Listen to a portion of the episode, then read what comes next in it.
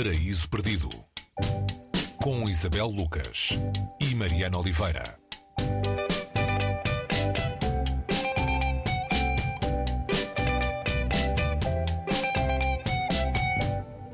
Hoje, no Paraíso Perdido, eh, trazemos um autor repetente, já cá o tivemos por causa de outro livro. Eh, na verdade, podíamos tê-lo por causa de todos os livros, porque a obra é imensa, fascinante, sem fundo.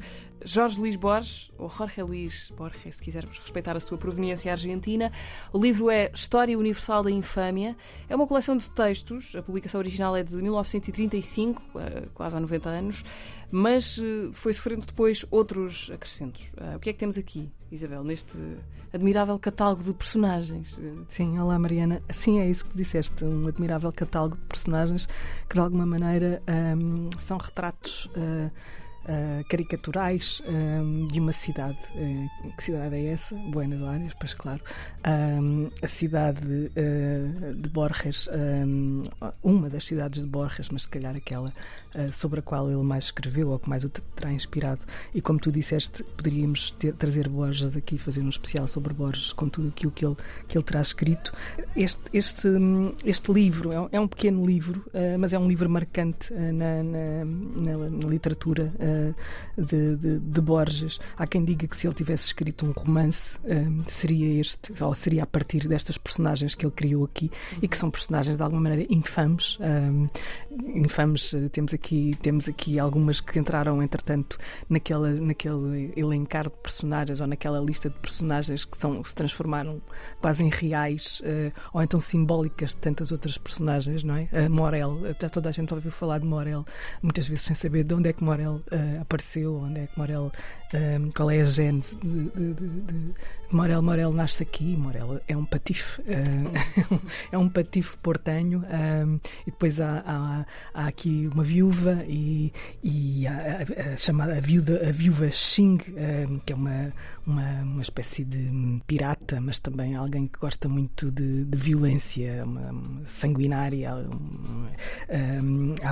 há o impostor, uh, Tom Castro, e, e, e o, Redentor Lázaro Morel, um, que, que, isto só para, para tipificar aqui um bocadinho algumas destas personagens que, que Borges explora de uma maneira ficcional, digamos assim, porque estas figuras são uh, figuras de alguma maneira coletivas, não é? Eles, eles simbolizam um mundo, não é? E é esse mundo que uh, infame que, uhum. que Borges uh, vem aqui explorar. Personagens do Arco da Velha e histórias do Arco da Velha também. Sim, uh, é, é, muito curioso estarmos a ler estas histórias agora, passado tanto tempo, e, e percebermos que provavelmente muitos dos escritores que, que, lemos e que têm explorado este, este mundo vieram aqui beber a Borges, que, que, há aqui uma espécie de fonte que tem dado pano para mangas e, e, e só não deu para Borges, porque Borges não terá querido fazer daqui uma grande obra no sentido romântico romanesco. Ele que nunca, nunca ganhou o Nobel, não é? Quando se fala uh, de escritores que, que, nunca ganharam o Nobel, não sabem porque diz-se que, que, que Borges nunca terá,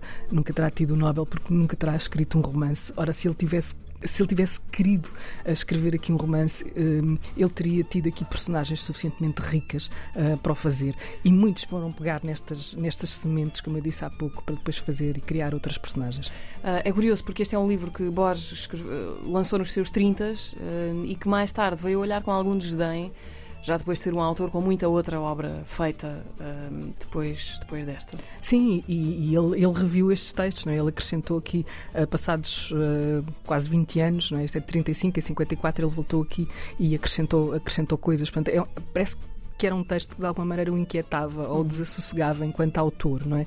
Ele queria, eh, ele de vez em quando voltava a ele. Não sabemos, um, ehm, depois em, em, algumas entrevistas uh, e, algumas, e alguns escritos, nunca, nunca se terá muito levado a sério um, ehm, com este livro, mas o facto é que é quase impossível falar de Jorge Luís Borges sem falar desta história universal da infâmia um, ehm, e, e um, título que de alguma maneira também ele deu origem a tantos outros títulos e, e percebe-se uh, percebe a maneira como ele marcou, este livro marcou a, a literatura um, ao longo desta, destas décadas, não só na América Latina, mas, mas em todo o mundo, onde ela foi traduzida e, e foi pelo mundo inteiro.